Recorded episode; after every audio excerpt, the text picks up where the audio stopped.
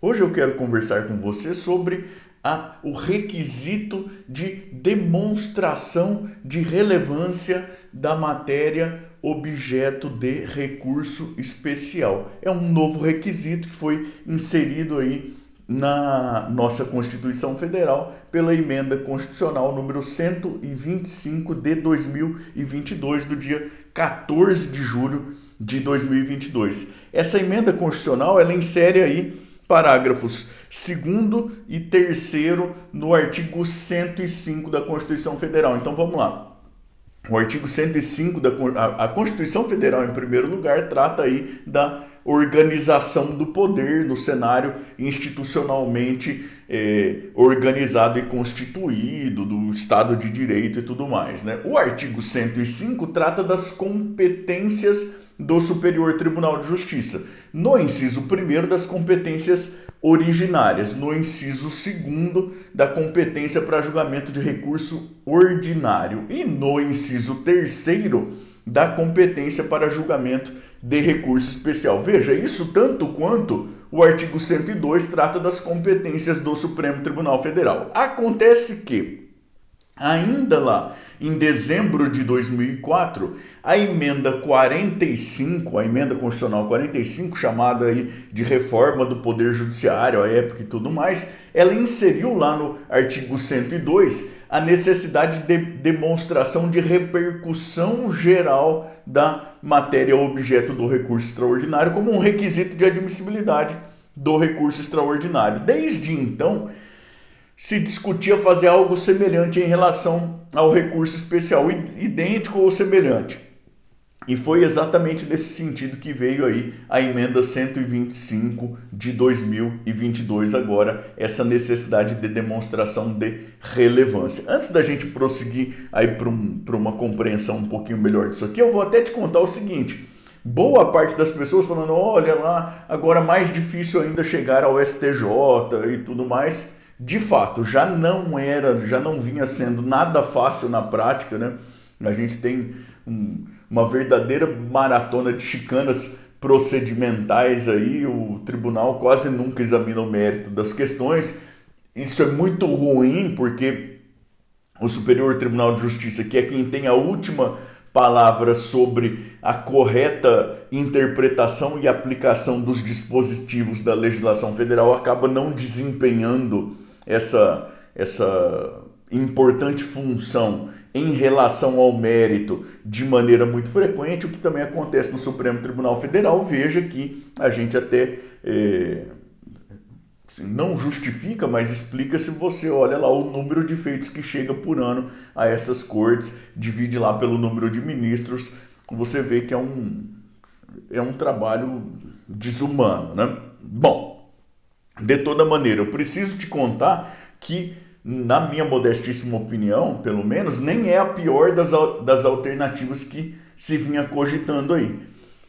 Havia quem cogitasse por projetos, e isso é coisa que tramita lá ainda, de é, uma, uma conversão, uma transformação de recurso especial e recurso extraordinário em ações judiciais, de maneira a antecipar o trânsito em julgado. E, e, veja, a ideia em si talvez não seja lá ruim, mas dado o quadro de instabilidade jurídica e jurisdicional que a gente tem, da perspectiva do jurisdicionado pelo menos, isso é uma coisa um tanto quanto complicada. Bom, mas vamos voltar então aqui para a emenda constitucional número 125 e para aquilo que ela faz no artigo 105 com o parágrafo 2 com o parágrafo 3 tá certo? Bom, Primeiro, para recurso extraordinário, a gente tem um requisito de demonstração de repercussão geral. Aqui a gente tem um requisito de demonstração de relevância das questões de direito infraconstitucional. Então vejam,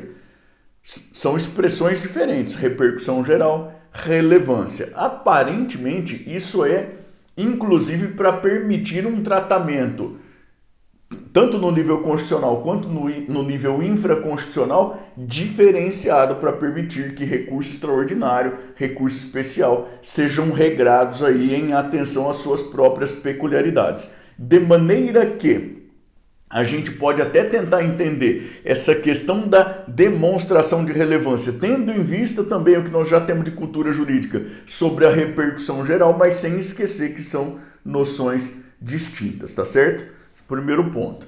Segundo ponto, o que a gente ganha na prática aqui, da, da perspectiva prática mesmo, de quem advoga é, interpondo recursos dessa espécie aqui, é mais um requisito um requisito procedimental. É claro que você deve ter aí um momento prévio de reflexão, de conversa com o seu cliente. A matéria, afinal de contas, tem ou não tem relevância para justificar os riscos aí de majoração da verba honorária e tudo mais.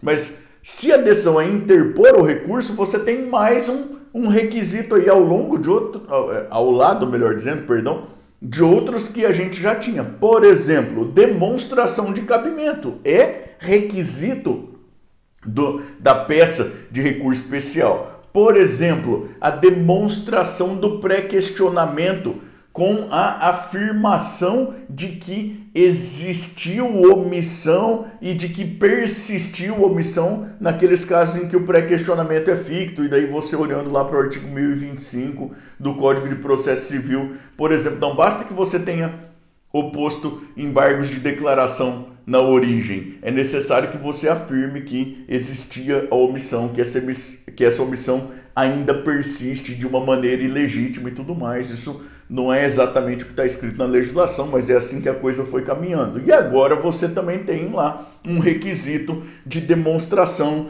da relevância das questões de direito infraconstitucional discutidas no caso. Então, o jeito mais seguro de fazer isso é abrir um tópico lá para tratar da demonstração da relevância, tá certo?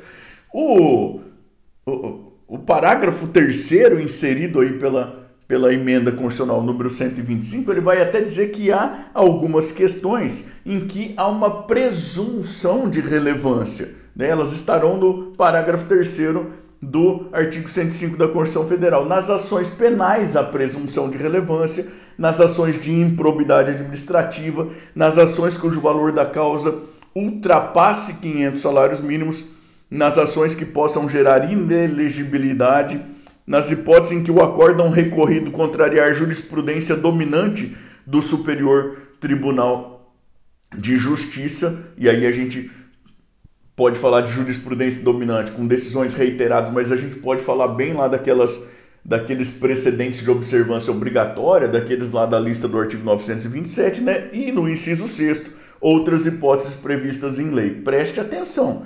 A lei poderá prever outras hipóteses. E pelo que me parece, pelo menos, enquanto não houver outras hipóteses previstas na lei, você poderá, na sua petição, no tópico de demonstração da relevância, argumentar sobre a relevância da questão do seu caso, sobre a perspectiva estritamente jurídica, política, social, econômica, entende?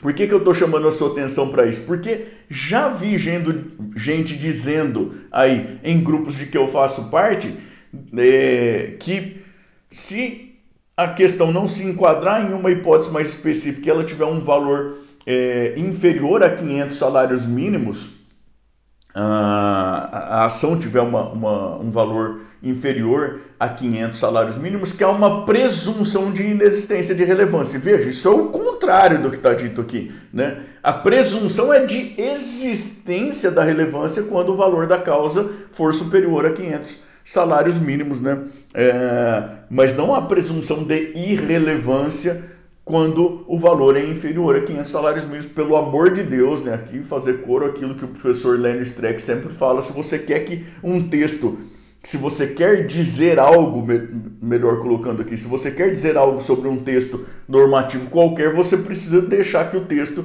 te diga algo antes. A gente tem que se sentir minimamente constrangido aí pelo pelo sentido que as palavras e as expressões têm ao longo do tempo, senão a coisa não serve para nada.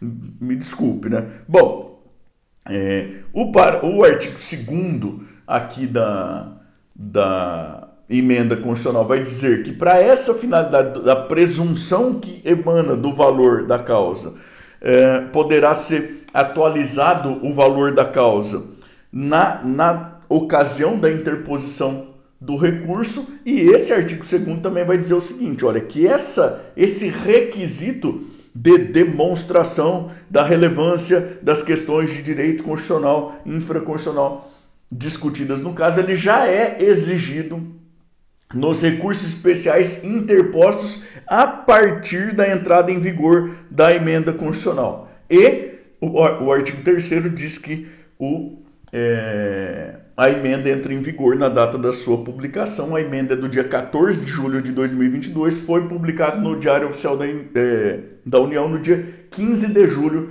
de 2022. Veja que então pouco importa quando foi publicada a decisão recorrida, esse tipo de coisa. Segundo a previsão normativa da própria emenda constitucional, o que importa é a data de interposição do recurso especial a partir da publicação no dia 15 de julho de 2022, então já é exigida essa demonstração de relevância das questões de direito infraconstitucional discutidas no caso aí na petição do recurso especial, sob pena de não conhecimento por ofensa aí a requisito procedimental que está previsto na própria Constituição Federal, tá certo?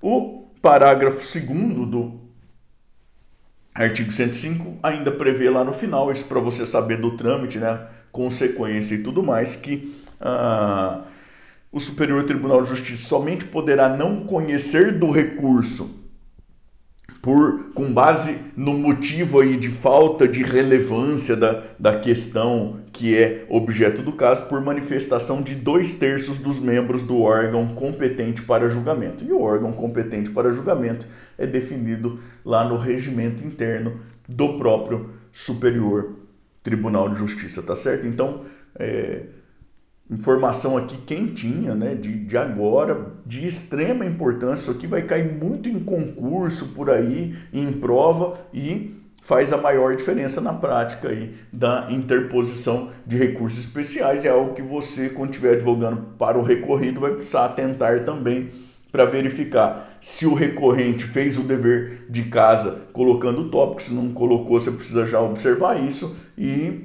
e vai precisar fazer aí a sua argumentação de inexistência de relevância quando ele coloca o tópico e fala, olha, com todo respeito, a questão não merece aí a atenção desse Superior Tribunal de Justiça porque não é relevante por isso, isso, aquilo lá. Tá certo? Esse tipo de coisa.